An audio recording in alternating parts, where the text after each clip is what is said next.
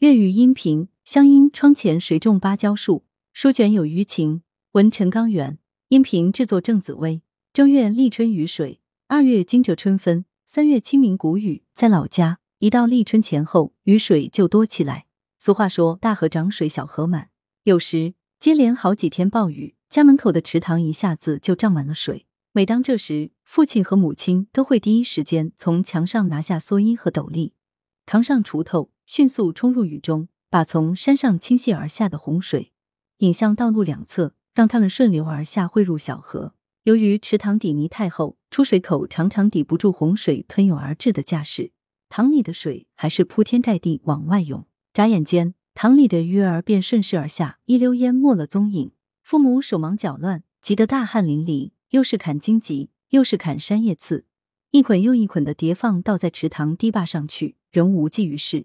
等到山洪退去，池塘水面下降，父母辛辛苦苦放养在塘里的鱼儿早跑得所剩无几。有一天，伯父不知从哪挖来了几棵芭蕉树，逐个把它们栽在池塘四周，说是能抵挡洪水决堤。起初看着芭蕉树一丁点大，我只是半信半疑。没想到不出两年，手指粗的芭蕉树长成大腿那么粗，而且枝繁叶茂，郁郁葱葱，密密麻麻，挨得密不透风，让人见了甚是欢喜。大雨再次来袭时，这些芭蕉树便似抗洪抢险的战士，牢不可摧地捍卫着池塘，再也没有出现过决堤现象。芭蕉树还给我们这些孩童带来不少乐趣。肥厚又绿油油的芭蕉叶成了我们的天然雨伞，雨天可挡雨，晴天能遮阳。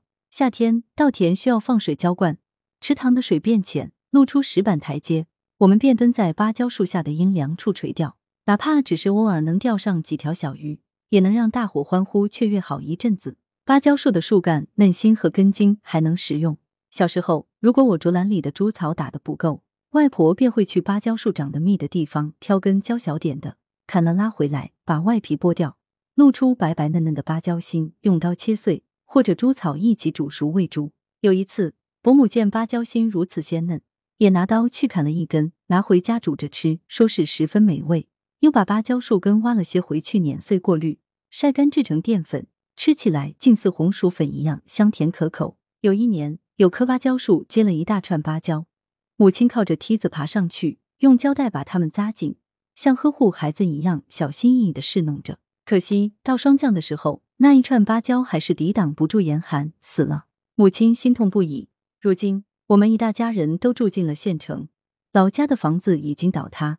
池塘也已没人养鱼，但那一排排芭蕉树却依旧茂盛，仍然欢快的向上疯长着。李清照曾在《天字采桑子》的词里写道：“窗前谁种芭蕉树，阴满中庭。